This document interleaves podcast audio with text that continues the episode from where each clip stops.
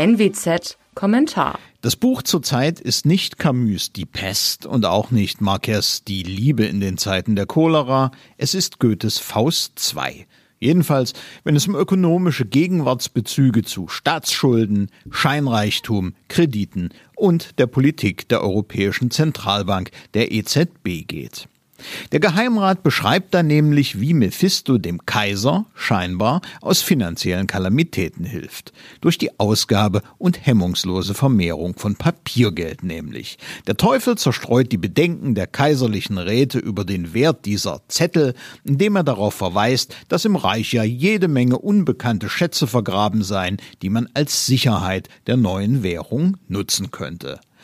Das alles liegt im Boden still begraben, der Boden ist des Kaisers, der soll's haben, umschmeichelt er den klammen Monarchen. Der Schuldengeplagte geht auf des Teufels Versuchung ein und erlebt nach einer ökonomischen Scheinblüte sein blaues Wunder. Goethe hatte dafür ein Vorbild, das revolutionäre Frankreich von 1789. Dort gab die Regierung sogenannte Assignaten aus, eine Art Papiergeld, dessen Sicherheit von der Regierung konfiszierte, jedoch damals kaum verwertbare Kirchengüter bildeten. Resultat Inflation, Totalverlust, Verarmung der Arbeiterschaft. Heute wäre der Alte aus Weimar verblüfft, dass sich durch vermeintliche Zwänge geadelte Verantwortungslosigkeit auch im Computerzeitalter wiederholt.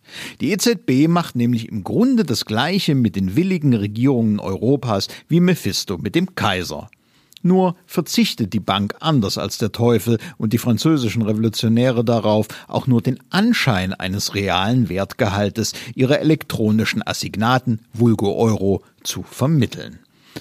Die fließen durch den Ankauf von Staatsanleihen durch die EZB in reißenden Strömen in die Kassen der Staaten. Seit 2009 laufen solche Programme unter Kürzeln wie SMP, EAPP oder PEPP.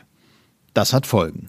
Die EZB ist zum Beispiel inzwischen der größte Gläubiger Deutschlands. Sie hält rund 36 Prozent der Schulden. Im Klartext, mindestens dieser Anteil der deutschen Staatsschuld ist durch die Druckerpresse entstanden.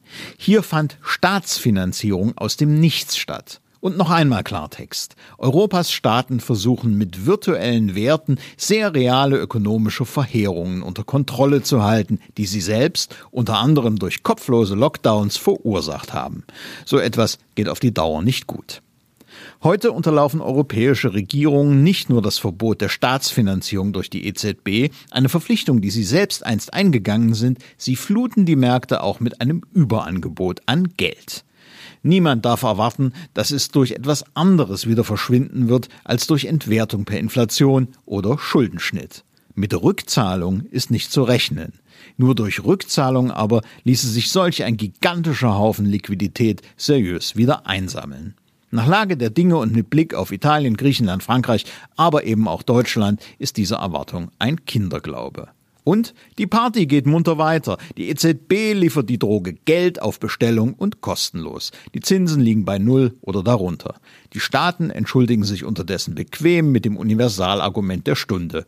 Corona, auch wenn sie seit Jahren keine sichtbaren Anstrengungen unternehmen, solide zu wirtschaften.